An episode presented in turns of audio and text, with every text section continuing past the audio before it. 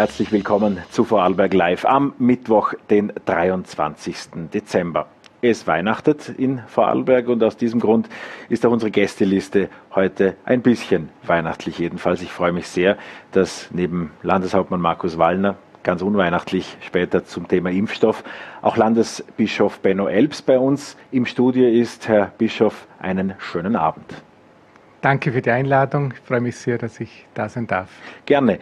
Ähm, wollen wir mal kurz die Szenerie wechseln und vom schönen Vorarlberg auf die griechischen Inseln äh, gehen. Das ist ein Bild, das wir jetzt gleich im Hintergrund sehen äh, aus den Flüchtlingslagern äh, auf den griechischen Inseln. Im konkreten Fall ist das noch äh, Moria, ähm, aufgenommen vom AFP-Fotografen Angelos Zorzinis äh, im September. Das Kinderhilfswerk UNICEF, deshalb erwähne ich das, hat dieses Bild zu ihrem Bild des Jahres auserkoren, gerade gestern.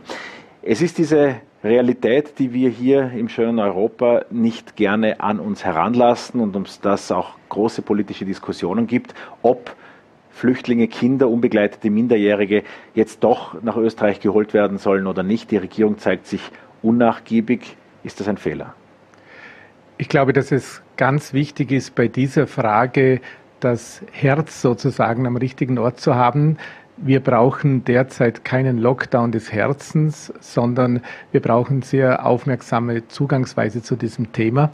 Und ich glaube, das Entscheidende ist, wenn man über das Thema Flucht redet, äh, Flüchtende redet, äh, wie können wir sicherstellen, dass es Unterbringungen gibt, dass es Quartiere gibt, die menschenwürdig sind. Das ist im Grunde genommen aus meiner Sicht die zentrale Frage. Und da gibt es natürlich total unterschiedliche Zugänge. Es gibt den Zugang zu helfen dort, wo äh, die Menschen sind, in den Lagern, möglichst, man, niemand von uns kann sich Flucht vorstellen, aber darum sage ich, möglichst Bedingungen zu schaffen, wo Menschen doch auch irgendwie menschenwürdig leben können. Und es gibt natürlich auch Ausnahmesituationen, ganz schwierige Situationen, wo es notwendig ist, glaube ich, sehr direkt und unmittelbar aus der Not heraus zu helfen. Und das ist äh, natürlich auch vor allem dann, wenn es um Kinder geht, wenn es um Familien geht, äh, dann ist, glaube ich, unsere Aufmerksamkeit und unser Herz besonders gefordert. Dann aber doch nochmal konkret nachgefragt. Reicht es also im Nehammerschen Sinne Decken äh, nach Griechenland zu fliegen und dort eine Kinderherberge anzukündigen oder müsste Österreich jetzt handeln und einzelne geflüchtete Kinder aufnehmen? Ich äh, verwende hier das kirchliche entscheidende Wort et, et, et, sowohl als auch.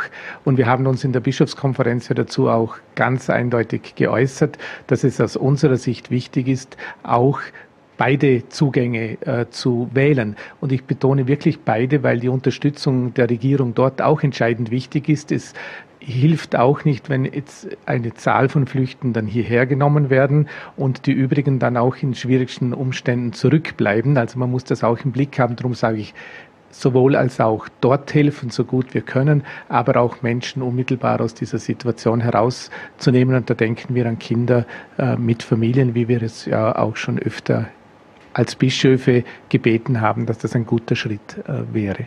Die Trennung von Kirche und Staat stellt niemand in Frage und doch gibt es in unserem Kulturkreis natürlich sehr viele Verbindungen, auch zwischen Politik und der römisch-katholischen äh, Religion. Wenn ich auch nur an die Grundthese der Volkspartei denke, christlich-sozial zu sein. Wie christlich-sozial ist die ÖVP die türkise ÖVP in dieser Frage für Sie? Also ich bin jetzt nicht der Bischof, der äh, Noten vergibt und äh, jemanden beurteilt, wie christlich sozial er ist.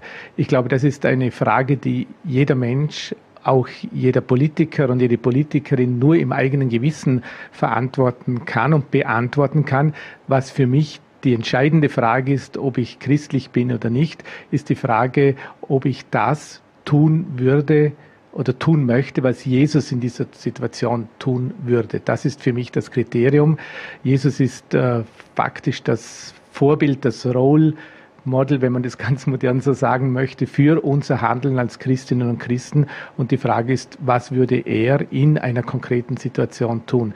Und je mehr ich das äh, mir gelingt, das umzusetzen, desto mehr handle ich äh, christlich. Und da muss man natürlich auch sagen, dass Politik auch menschliches Leben, nicht nur Politik, auch mein persönliches Leben ist immer ein Kompromiss, ich muss immer Kompromisse zwischen verschiedenen Situationen finden. Und für mich persönlich gibt es da natürlich sehr viele Fragen, wenn ich auch an die Umweltfrage, an die Schöpfungsfrage denke, natürlich an die Frage der Flucht und so weiter, da habe ich manchmal persönlich auch ein schlechtes Gewissen, das muss ich ganz ehrlich sagen, weil ich könnte vielleicht auch noch mehr tun. Ich habe auch noch vielleicht finanzielle Möglichkeiten, um noch mehr zu tun.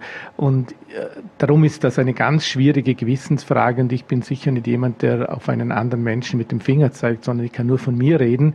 Und ich sage, bei mir persönlich hat das immer Luft nach oben, wenn ich Jesus so als Vorbild vor mir habe oder Weihnachten als Vorbild habe.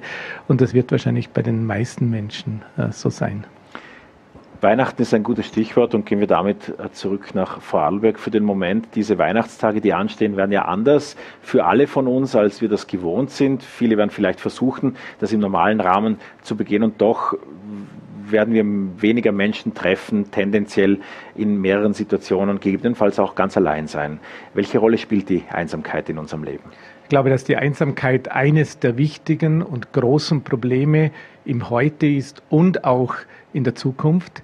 Es gibt ja viel Literatur und viele Wissenschaftler, die vor allem sagen, dass die Einsamkeit die Krankheit, die Herausforderung für unsere Zukunft ist.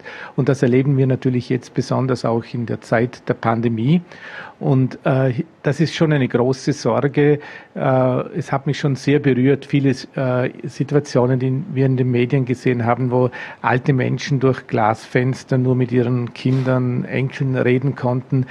Ich denke an, an jetzt auch, äh, an Weihnachten ist ja sowieso die Situation, wo, wo, wo die Gefühle ganz stark angerührt sind, wo vieles so irgendwie wie, wie in einem Brennglas äh, auf uns zukommt. Deshalb ist Weihnachten für alle Menschen wichtig, für die Gläubigen und für die weniger Gläubigen, weil, weil da wird das Menschliche so sichtbar, die, die Angst, die Hoffnung und eben auch die Einsamkeit. Und ich glaube, dass es ganz wichtig ist, dass wir so Brücken über den Abgrund der Einsamkeit versuchen zu bauen. Und eine Brücke ist für mich schon auch das Geschenk ganz kleine Geschenke. Das kann ein Blick sein, ein Anruf, eine Karte oder ein kleines Geschenk, wo ich jemandem zeige, ich baue eine Brücke zu dir, eine Brücke über diesen Abgrund der, Men der, der Einsamkeit. Und das ist etwas, was ich vielen Menschen, auch mir persönlich wünsche. Und ich glaube, dass diese Einsamkeit ein ganz ein wichtiges, ein wichtiges Thema ist. Und was vielleicht äh, jetzt theologisch gesagt da im Zentrum steht, weil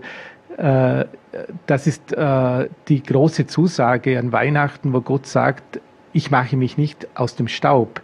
Ich bin dort, wo du bist. Ich liebe dich, Mensch, wie Karl Rahner einmal gesagt hat, ich liebe dich, du Welt.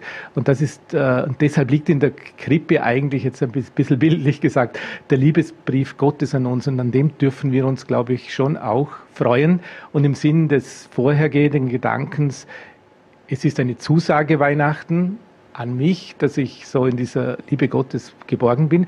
Aber es ist genauso ein Auftrag, dass ich versuche, nach meinen Möglichkeiten auch anderen Menschen diese Zuwendung, diese Wertschätzung, diesen Respekt oder Liebe, wenn man es mit diesem großen Wort sagen möchte, weitergebe.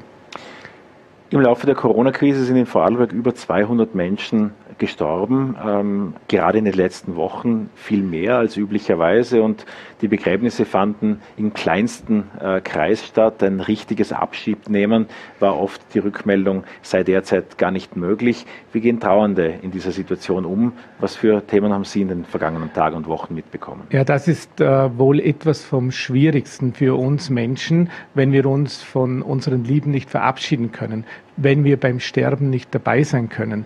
Es ist äh, furchtbar, sich das vorzustellen. Ich bin auf der Intensivstation. Es sind zwar unwahrscheinlich nette Ärztinnen, Ärzte, Schwestern hier, die sich liebevoll um mich kümmern, aber ich kann mit meinen Angehörigen nicht unmittelbar in Kontakt treten. Ich kann sie nicht umarmen.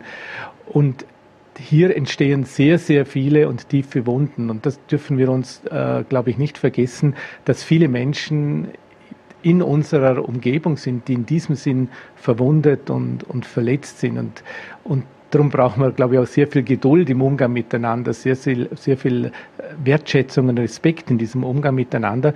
Und wir möchten schon versuchen, als Kirche im neuen Jahr, am, ziemlich am Anfang, wenn der Lockdown dann vorbei ist, ein ein gemeinsames Zeichen der Trauer zu setzen und Menschen auch einzuladen, dieser Trauer auch öffentlich noch Raum zu geben. Wie wir das genau machen, äh, wissen wir noch nicht. Wir haben nur diese Tage darüber äh, gesprochen. Wir möchten auch als Bischofskonferenz am Anfang des Jahres bewusst eine Novene, ein Neun-Tage-Gebet äh, starten, dazu einladen, um zu zeigen, es gibt auch diese Dimension aus dem Ewigen, gerade an Weihnachten. Es gibt diese Dimension der Hoffnung, der Zuversicht, die weitergeht als nur über die Grenzen sozusagen irgendwo, sondern ins Ewige, wenn man das jetzt so bildlich sagen will.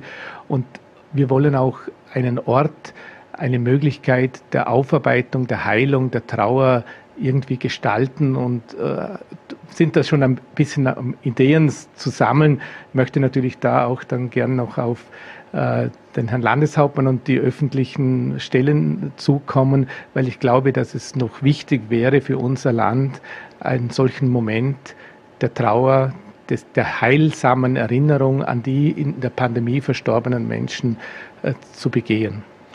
Eine Feierlichkeit, die näher bevorsteht, ist das äh, Weihnachtsfest und auch der Heilige Abendmorgen. Traditionell für viele Familien mit dem Besuch der Christmette verbunden. Das wird in diesem Jahr anders ablaufen als üblich. Auch ein gemeinsames äh, Stille Nacht, Heilige Nacht wird ja offensichtlich nur gesummt werden können. Wie, auf was müssen sich Gläubige vorbereiten?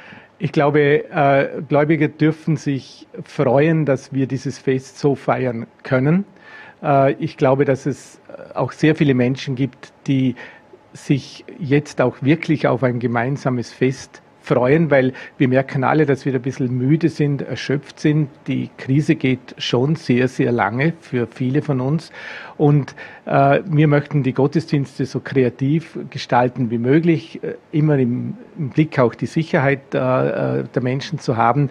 Aber es gibt natürlich wunderschöne musikalische Gestaltungen, es gibt äh, äh, Sängerinnen und Sänger, es gibt Instrumente, Talisten. Wir haben auch mehrere Gottesdienste in vielen Pfarrgemeinden, damit sich die Menschen ein bisschen aufteilen können, damit auch alle, die einen weihnachtlichen Gottesdienst besuchen möchten, äh, das können. Und wirklich, äh, ich hoffe schon sehr, und das wäre mein großer Wunsch, dass es für viele Menschen auch diese, diese Gottesdienste eine Quelle für Zuversicht, für Hoffnung sind, äh, für das neue Jahr und, glaube ich, auch einen, ein Moment der Dankbarkeit, weil wir haben, und das muss man ehrlicherweise auch sagen, eine Riesenkrise wirklich gut miteinander äh, bisher geschafft mit so vielen Menschen, die sich da engagiert haben. Und ich glaube, da braucht es auch diesen Moment äh, der gemeinsamen Dankbarkeit. Was wird von diesem Jahr 2020, für das viele nicht die allerbesten Worte finden würden, was wird für Sie von diesem Jahr 2020 bleiben? Ja, es ist äh, auf der einen Seite so, dass es für mich schon auch ein großes Krisenjahr war und das darf man nicht äh, kleinreden, dass die Krise wirklich auch eine Armutskrise ist. Es trifft vor allem auch die, die arm sind, ob das im Blick auf die Welt ist, äh, die viele, vielen Regionen der Welt oder bei uns auch, äh, trifft es auch viele, die schon wenig haben. Also es ist eine große Armutskrise, denke ich auch. Und auf der anderen Seite, das Schöne daran ist die Solidarität, die entstanden ist, dass wir doch und viele von uns, leider gibt es auch natürlich immer wieder auch andere Situationen, äh, da habe ich schon noch ein bisschen Probleme mit den politischen Auseinandersetzungen, ehrlich gesagt, zu diesem Thema. Aber äh, grundsätzlich, dass es diese Solidarität, dieses Wert wertschätzende Aufeinanderschauen gibt. Das ist, glaube ich, ein großes Geschenk. Und was für die Kirche und auch für die Welt, glaube ich, ein großes äh, äh, Geschenk ist, ist, dass wir vor einem Jahr nicht gedacht hätten, zu was wir alles möglich fähig sind, zu welchen Veränderungen, zu welchen neuen Perspektiven, zu welchen Kompromissen, äh, gerade auch wenn ich an die Kirche denke, neue Digitalisierung, auch im Bereich der Gottesdienste und so weiter. Da ist natürlich auch durch diese Notsituation viel Neues entstanden, das ich eigentlich auch nicht missen möchte, das ich auch als Geschenk empfinde. Wie werden Sie Weihnachten feiern? Ich werde Weihnachten äh, ganz äh, im kleinsten Kreis feiern, vermutlich oder nicht vermutlich, ziemlich sicher am Heiligen Abend, wenn ich nicht positiv bin, ich werde mich natürlich vorher testen, äh, werde ich äh, zu meiner Mutter fahren äh, und äh, zur Familie äh, von meinem Bruder, die im gleichen Haus wohnen. Dann gehe ich äh, nach Feldkirchen, habe dann um 21 Uhr die Mitte im Dom und dann haben wir dann um Viertel vor elf Uhr in der Nacht noch einmal eine ganz kurze einen kurzen Gottesdienst, eine Viertelstunde, so auch. Und dann werde ich am Sonntag, oder am Weihnachtstag, am 25. auch den Gottesdienst im Dom feiern, werde einige Menschen anrufen, von denen ich glaube oder hoffe, dass sie sich freuen, wenn ich anrufe. Ich habe schon ein paar Familien und auch Situationen, die in diesem Jahr besonders schwierig waren, die ich halt so mitbekommen habe. Und die möchte ich auch noch zu Weihnachten anrufen, um vielleicht ein bisschen Mut und, und Zuversicht zu, zu geben. Was wünscht sich der Bischof vom Christkind? Der Bischof wünscht sich vom Christkind, dass er selber immer mehr dieses Geheimnis versteht und im Herzen spüren darf, dass Gott mit mir ist, dass Gott äh, mich stärkt, mir Zuversicht und Hoffnung schenkt. Das ist äh, ein großer Wunsch.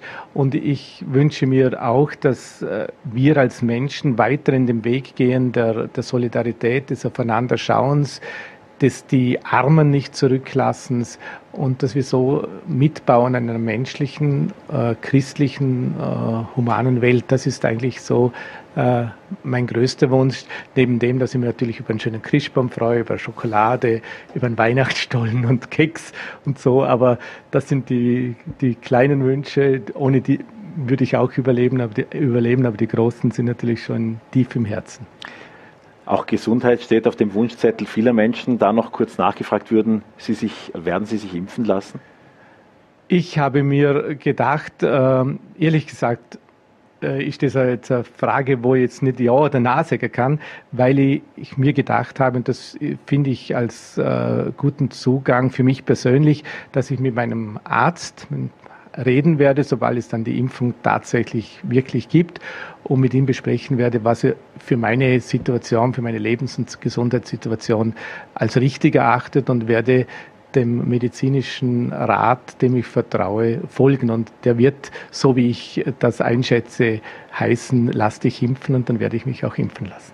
Herr Bischof, vielen Dank für den Besuch bei uns bei Vorarlberg Live. Eine schöne Weihnachtszeit, ein paar ruhige Tage zwischendrin und ich freue mich, wenn wir uns im neuen Jahr wiedersehen. Ja, ich danke auch für die Einladung heute Abend und ich möchte auch den Hörerinnen, Zuseherinnen ganz, ganz herzlich gesegnete Weihnachten wünschen und vor allem diese Erfahrung, dass Gott mit ihnen ist und dass sie ein paar wertschätzende, aufbauende, zuversichtliche Stunden haben mit den Menschen, die sie lieben und von denen sie geliebt werden. Und dann ist äh, Weihnachten und das möchte ich Ihnen von ganzem Herzen wünschen. Vielen Dank, Bischof Benno Elbs. Und das Gespräch mit dem Landesbischof haben wir aus Termingründen vor wenigen Minuten aufgezeichnet. Es gibt ein Thema, das dieser Tage äh, die Telefonleitungen zwischen Wien und der Landesregierung in Bregenz glühen lässt. Das ist das Thema Impfstoff. Ursprünglich sollte Vorarlberg ganz wenige Impfdosen bekommen. Im Januar hieß das, wenn man den Landeshauptmann hier an dieser Stelle fragte vor noch einer Woche, wann wird in Vorarlberg geimpft? Dann war ein Termin rund um den 11. Januar in Planung. Das war dann nach einem Videotelefonat mit dem Bundeskanzler anders. Da hieß es dann, in allen Bundesländern wird zeitgleich geimpft und der kurzzeitige Jubel blieb den Vorarlbergern im Halse stecken, denn als klar war, dass nur ein einziges Fläschchen Impfstoff mit einem Hubschrauber nach Vorarlberg geflogen werden sollte für ein prestigeträchtiges Bild. Da hat die Vorarlberger Landesregierung sich gleich dazu entschieden, Nein Danke zu sagen.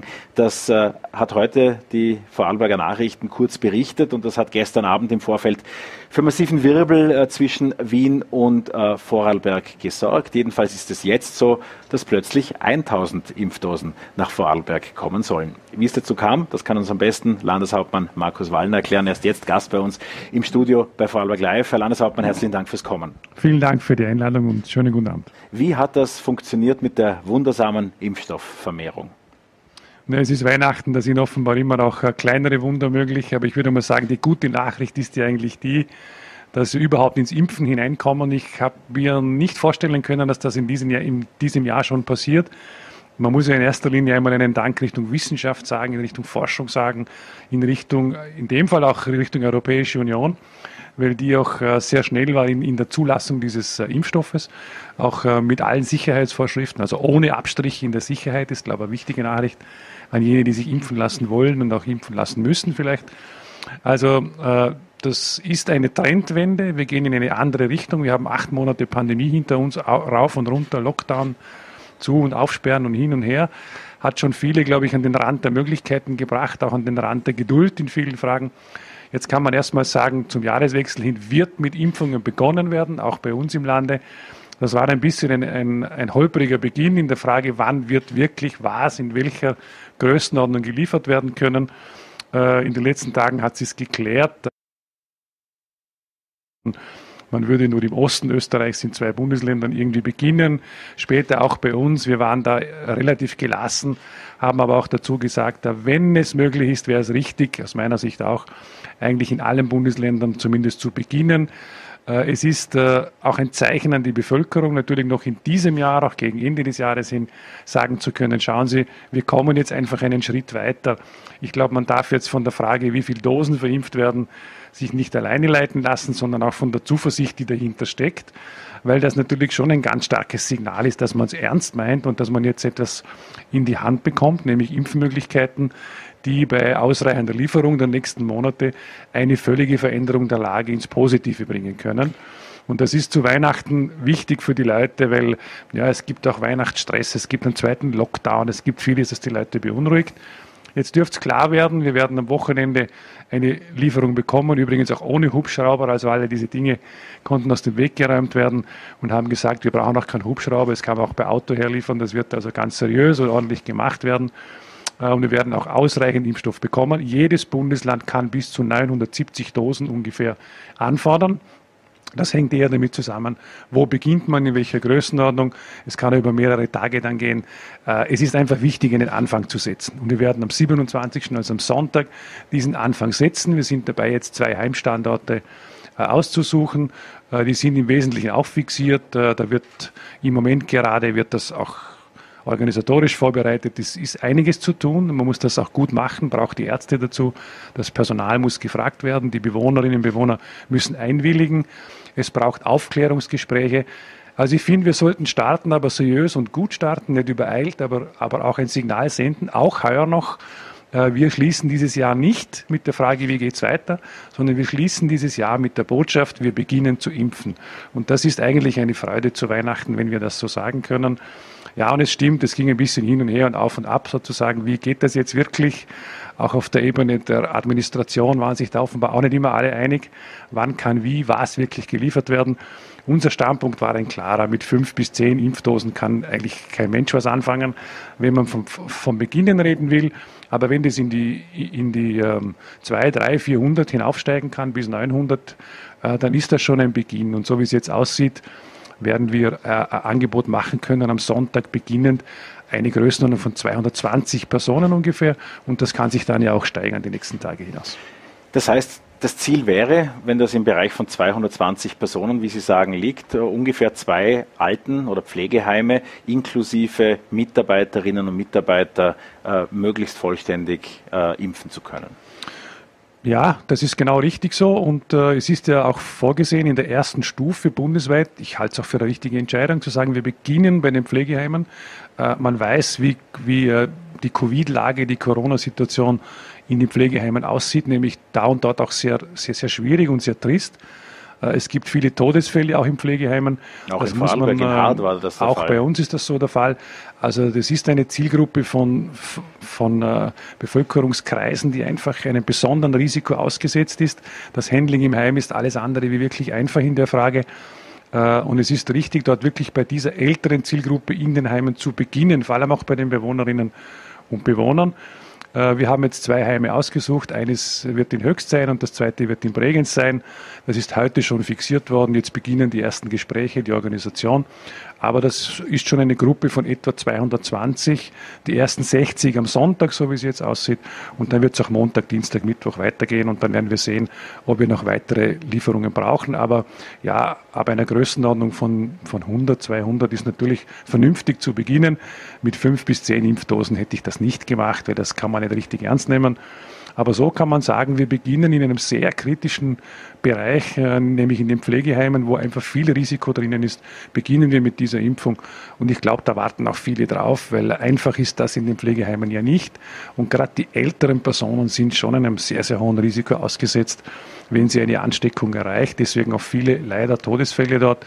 Also ich halte es absolut für richtig, mit auch hohem Tempo zu schauen, dass wir äh, in den Pflegeheimen beginnen. Es muss dann ja weitergehen in die, Sp in die Spitäler hinein, aber auch, äh, auch Behinderteneinrichtungen und so weiter. Also überall dort, wo auch kritische Bevölkerungsgruppen äh, mit hohem Risiko da sind.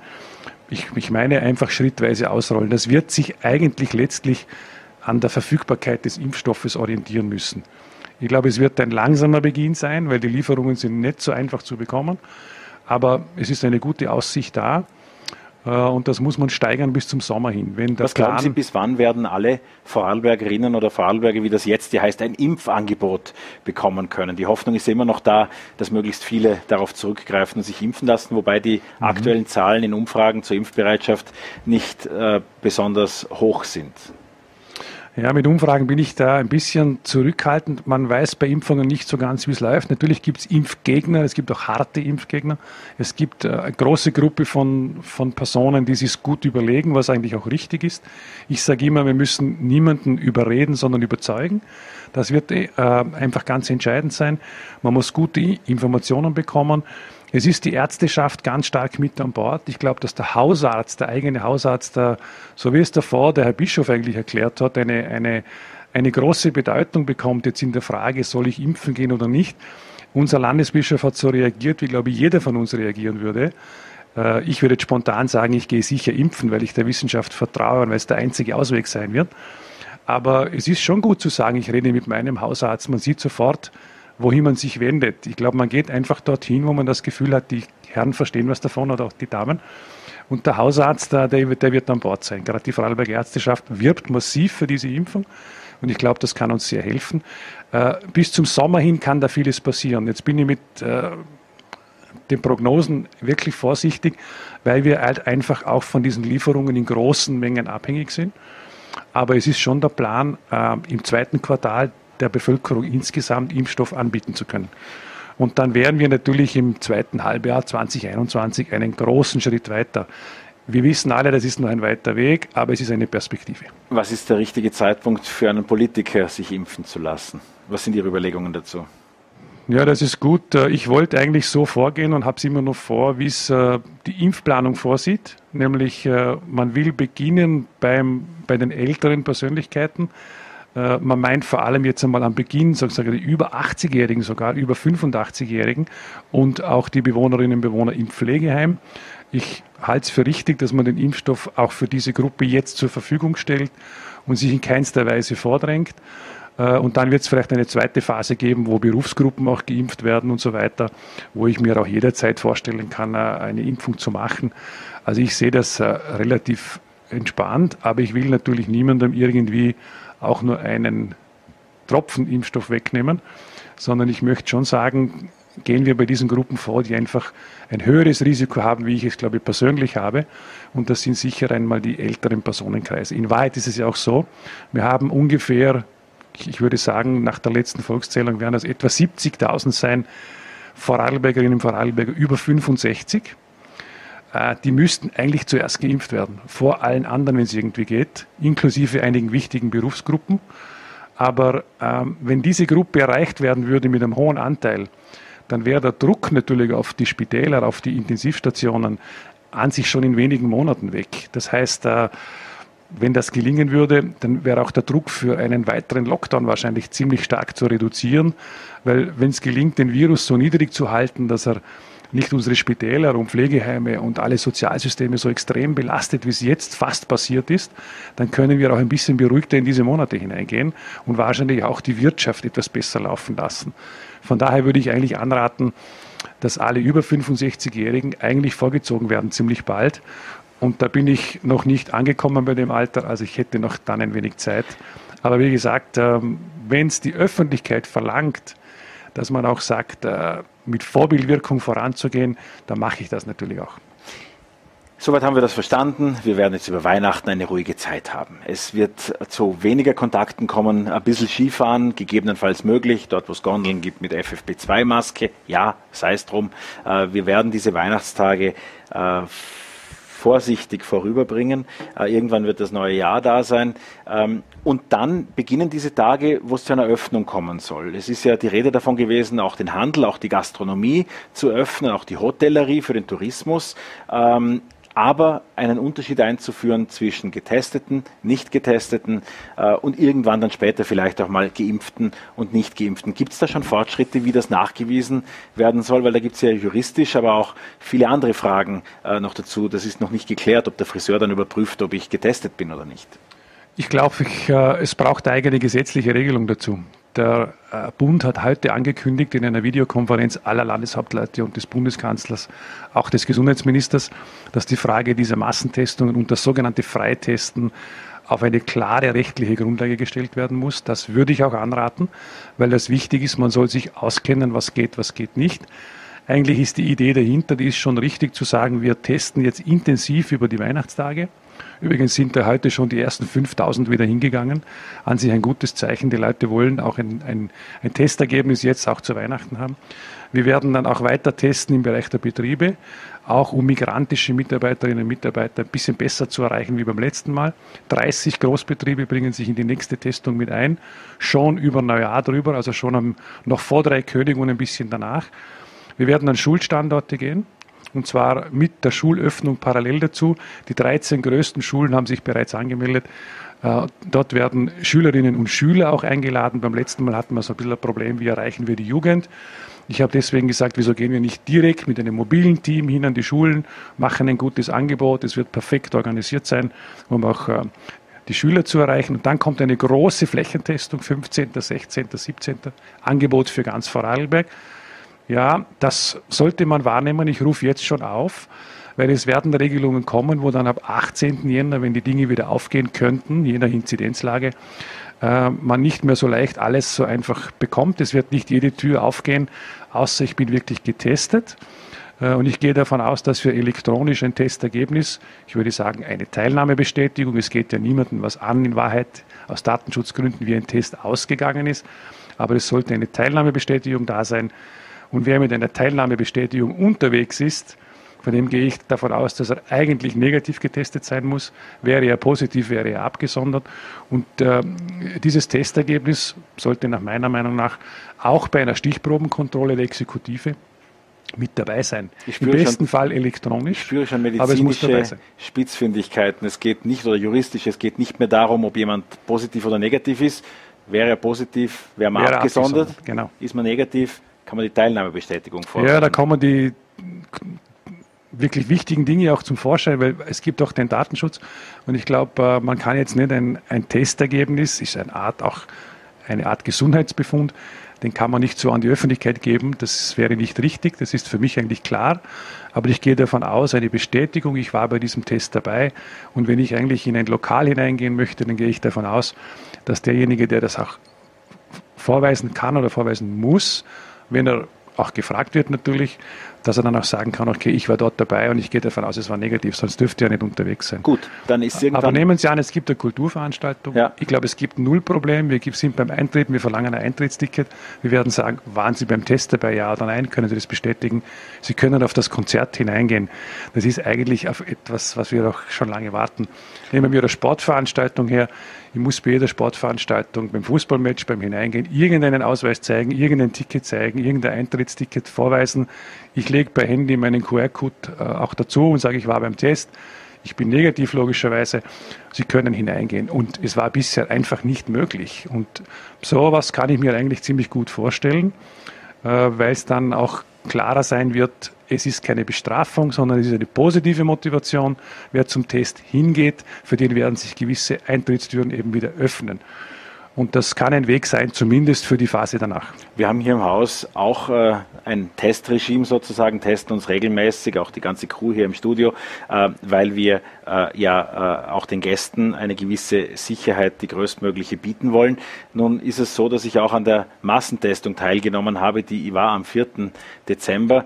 Äh, wenn ich jetzt mit dem Attest vom 4. Dezember unterwegs bin, äh, sagt da jeder, der medizinisch halbwegs Ahnung hat, schön für Sie, aber das sagt jetzt überhaupt nichts über Sie aus. Irgendwann wird es Mitte Februar sein und der Massentest vom Januar liegt dann auch schon wieder lang zurück. An welchen Testzeitraum, welchen Gültigkeitszeitraum soll denn so eine Testteilnahme in Zukunft haben?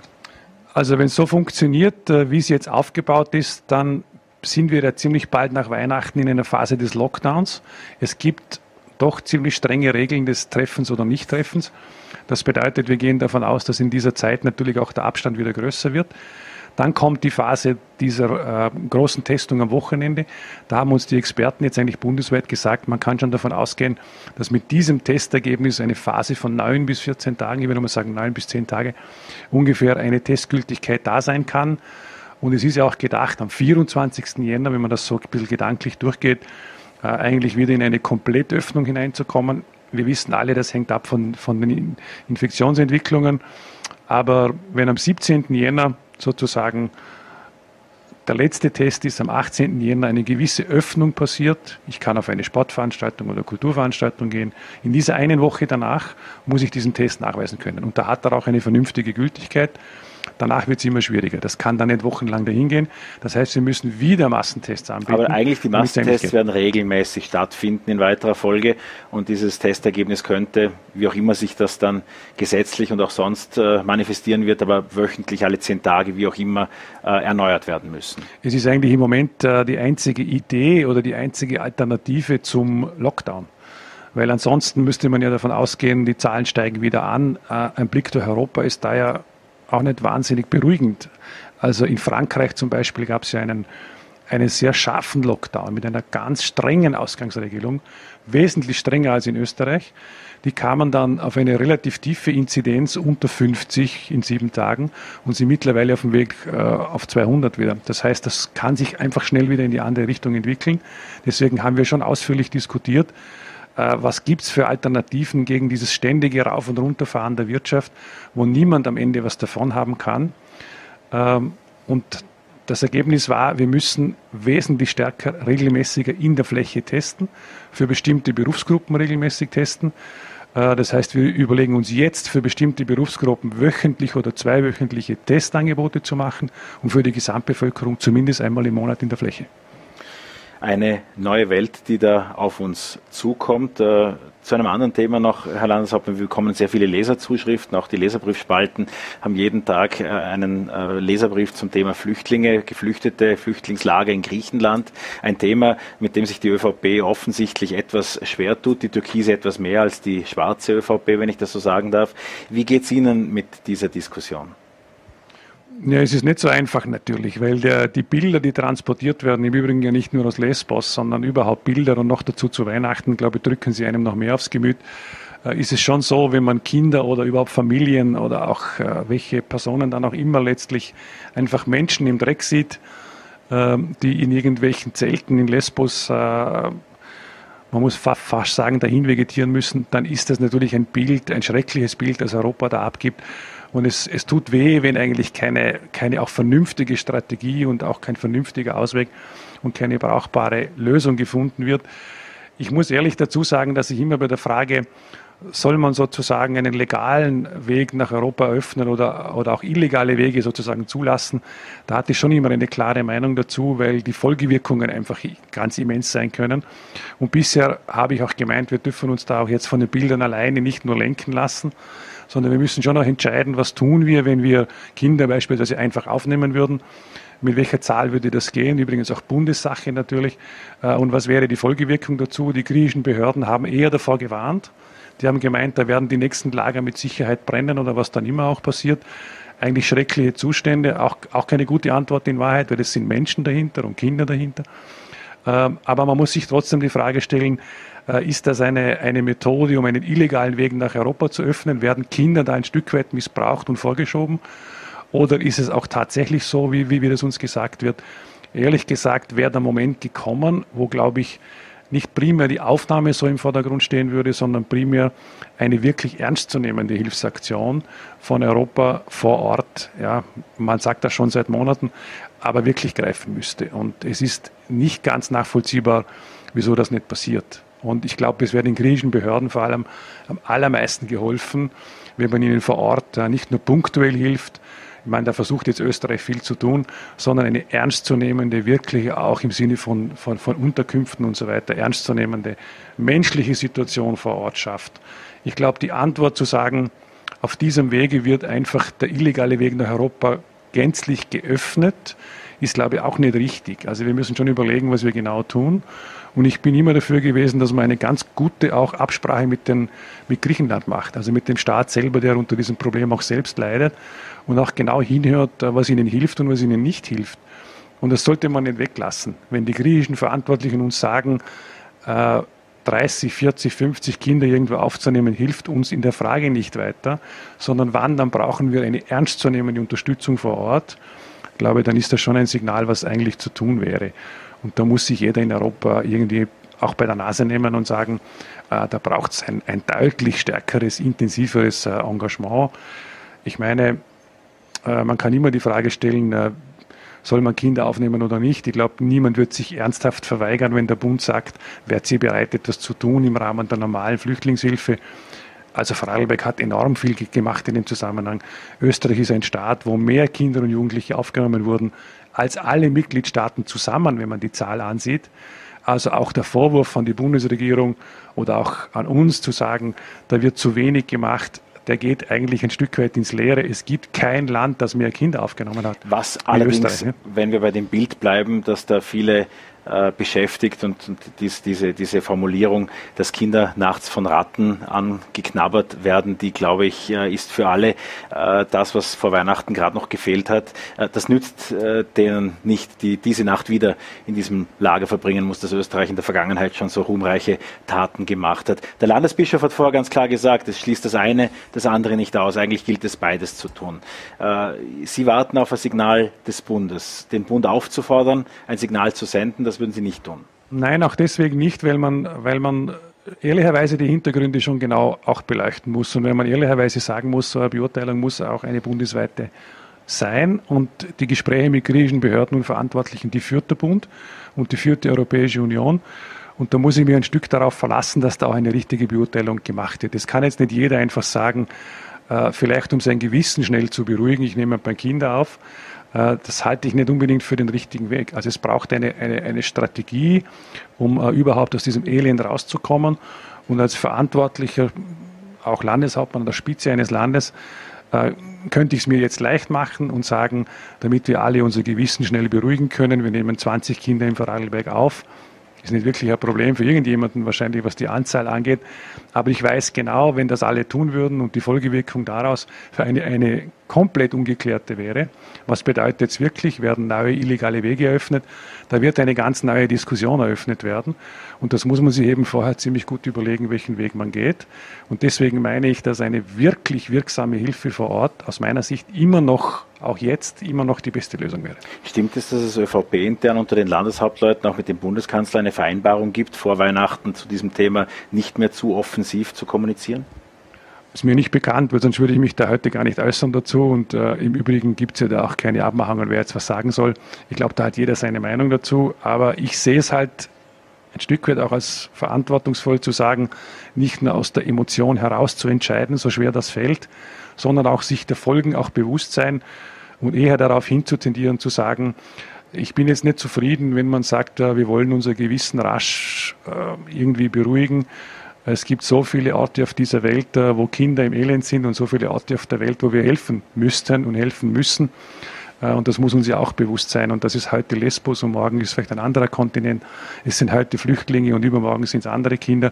Das ist die Problematik, die wir generell haben werden. Aber Lesbos ist ein, ist ein äh, Hotspot sozusagen dieser ganzen Flüchtlingstragödie. Und es tut schon weh, auch zuschauen zu müssen, wie die gesamte Europäische Union, zumindest was die Hilfe vor Ort angeht, eigentlich viel zu wenig leistet. Harter Schnitt noch einmal zu uns ins Land. Äh, die Lockdown-Tage werden auch es mit sich bringen, dass einige Skilifte je nach Schneelage öffnen, dass ein bisschen gefahren werden kann, dort wo es keine äh, Gondeln gibt und dort, wo es keine Bubbles gibt, wie diese Hauben an den Sesselliften heißen, dort kann man ohne FFP2-Maske äh, nur mit Mundschutz auch oder am Halstuch auch Skifahren und sonst eben mit der FFP2-Maske. Wie sehr wurde um diese Lösung im Hintergrund jetzt gerungen? Ja, schon. Also es hat ja alles damit begonnen, dass eigentlich von Italien der Zuruf kam vor einigen Wochen, man soll die, die, die Skigebiete in Europa gänzlich zusperren. Wir haben damals schon gesagt, ob das die richtige Lösung ist, das mögen wir bezweifeln und wollten auch auf diese Zurufe nicht reagieren, sondern eine eigene Entscheidung treffen. Es waren die Skiliftbetreiber, die damals gesagt haben, sicher nicht zusperren, sondern aufsperren. Also es wurde geradezu gefordert von dieser Seite der Wirtschaft auch, was ich ja auch verstehen kann. Äh, und da gab es nicht leichte auch Gespräche und Verhandlungen auch mit dem Bund, zu sagen, na, wie kann man das jetzt gut lösen? Ich habe eine sehr, eine sehr klare Meinung vertreten, weil ich äh, den Unterschied zwischen einer U-Bahn in Wien, wo man 20 Minuten irgendwo hinfährt und dann einen Spaziergang macht, oder einer Fahrt mit der Seilbahn oder einem Sessellift oder gar einem Schlepplift auf einen Berg hinauf und dann runterwedelt, nicht wirklich gesehen habe. Äh, und das ist halt äh, eine etwas unterschiedliche Sichtweise gewesen. Naturgemäß sind wir im Westen etwas bergaffiner und sind dem Skifahren viel näher. Die Vorarlberger wollen natürlich Skifahren über diese, über diese Tage drüber. Äh, und im Osten Österreichs ist vielleicht nicht so ein großes Thema gewesen. Das musste man schon verständlicherweise auch transportieren und sagen, was in Wien ein ausgedehnter Spaziergang in irgendeinem Garten sein kann, ist bei uns eben zwei Stunden Skifahren. Und bei all dem Lockdown und dem, und dem Schwierigkeiten, die wir haben, äh, war ich schon der Meinung, bei uns gehört ein bisschen Skifahren zum Sport, gehört zum Autosport dazu. Äh, es mögen die Burgenländer Eislaufen, wir gehen lieber auf die Ski und wir reden ja auch nicht rein, wenn es ums Eislaufen geht. Auch dort könnte man, glaube ich, lebhaft darüber diskutieren, was ist richtig und was ist falsch. Und wir haben dann gemeint, äh, wir sind kompromissbereit, aber wir wollen, wenn es geht, aufsperren. Mittlerweile sagen auch die Skiliftbetreiber ziemlich durchgehend, wir machen auf, auch als Angebot für die Einheimischen. Und das halte ich im Übrigen für ein wichtiges Signal. Alle, die darüber nachgedacht haben, nicht aufzusperren, für die hatte ich nicht viel Verständnis. Ich habe gesagt, gerade in der Zeit ist es wichtig, dass wir auch zusammenhalten. Ich kenne die wirtschaftlichen Probleme dahinter, aber vergesst auch unsere einheimische Bevölkerung nicht. Äh, wir sollten auch für die eigenen Leute aufsperren, die Familien, die Kinder, die Jugendlichen. Im Übrigen kann ein, einheimischer Gast von heute, kann auch ein Gast von morgen sein. Und äh, Manche machen das sehr schlau jetzt und andere waren ein bisschen zurückhaltender. Am Ende des Tages werden sie aufsperren. Mit den Masken, glaube ich, kommt man zurecht. Es ist uns wäre lieber gewesen, wir wären ohne FFP2-Maske ausgekommen. Aber ja, irgendwann muss die Diskussion beendet werden. Es ist morgen der 24., der muss aufgehen. Äh, in den meisten Skigebieten ist es ja auch so, dass man mit der Gondel eher einmalig hinauffährt und sich dann im Skigebiet bewegt, auf den Sesselliften, da und dort noch auf Schleppliften, so dass ich davon ausgehe, dass das eigentlich handelbar ist. Die Rückmeldung der Skiliftbetreiber und der Seilbahngesellschaften war schon auch kritisch, weil sie gesagt haben, na, wie sollen wir das jetzt machen? Aber am Ende des Tages haben sie auch gesagt, wir werden das auch hinbringen, wir sind Unternehmer, wir werden das machen. Ja, ich glaube, es hat sich ziemlich beruhigt eigentlich jetzt. Wie schaut das Weihnachtsfest bei Wallners Fahrstand aus? Ja, das wird sehr rückverlaufen. Also zum ersten muss ich mal schauen, dass ich den, den Baum auf der Stelle, der liegt noch äh, im Unterstellplatz, schön im Wasser, wie es sein muss. Da muss man den noch ordentlich vorne einen Teil absägen, damit er dann wirklich ordentlich auch äh, Wasser aufsaugen kann. Da muss ich ihn aufstellen, das mache ich mit den Töchtern und meinem Sohn gemeinsam. Es wird Nachmittag werden, weil am Vormittag noch ein bisschen was zu tun ist. Aber wir werden ganz gemütlich am Nachmittag wie immer äh, den Baumschmücker und Aufsteller und dann mal einen Kaffee trinken zwischendurch und dann wird es äh, eher gegen früh und Abend hin, weil wir erwarten es eigentlich immer kaum, bis, bis die Bescherung kommt. Also wir essen dann miteinander was Feins und dann lassen wir es ganz ruhig ausklingen vor dem Weihnachtsbaum. Üblicherweise gibt es immer die Diskussion, wer stimmt jetzt der Stille Nacht an und bringen wir das wirklich hin? Oder wer nimmt noch ein Instrument in die Hand und begleitet das Ganze? Ja, das müssen wir auch noch klären, wie, wie wir das wirklich machen. Aber bald, wir werden es schaffen. Und dann ist bald gut, wenn das Jahr 2020. Ja, eigentlich schon. Ja, es ist dann auch ganz gut, wenn es so ein bisschen ähnlich. ruhiger wird, weil wie wir vorher diskutiert haben, es wird 21, glaube ich, recht turbulent wieder losgehen. Aber ja, äh, nach diesem schwierigen Jahr der Pandemie jetzt auch das Gefühl zu haben, wir könnten im nächsten Jahr einen Ausweg finden, ist auch etwas, was über die Tage auch ein bisschen glücklich macht.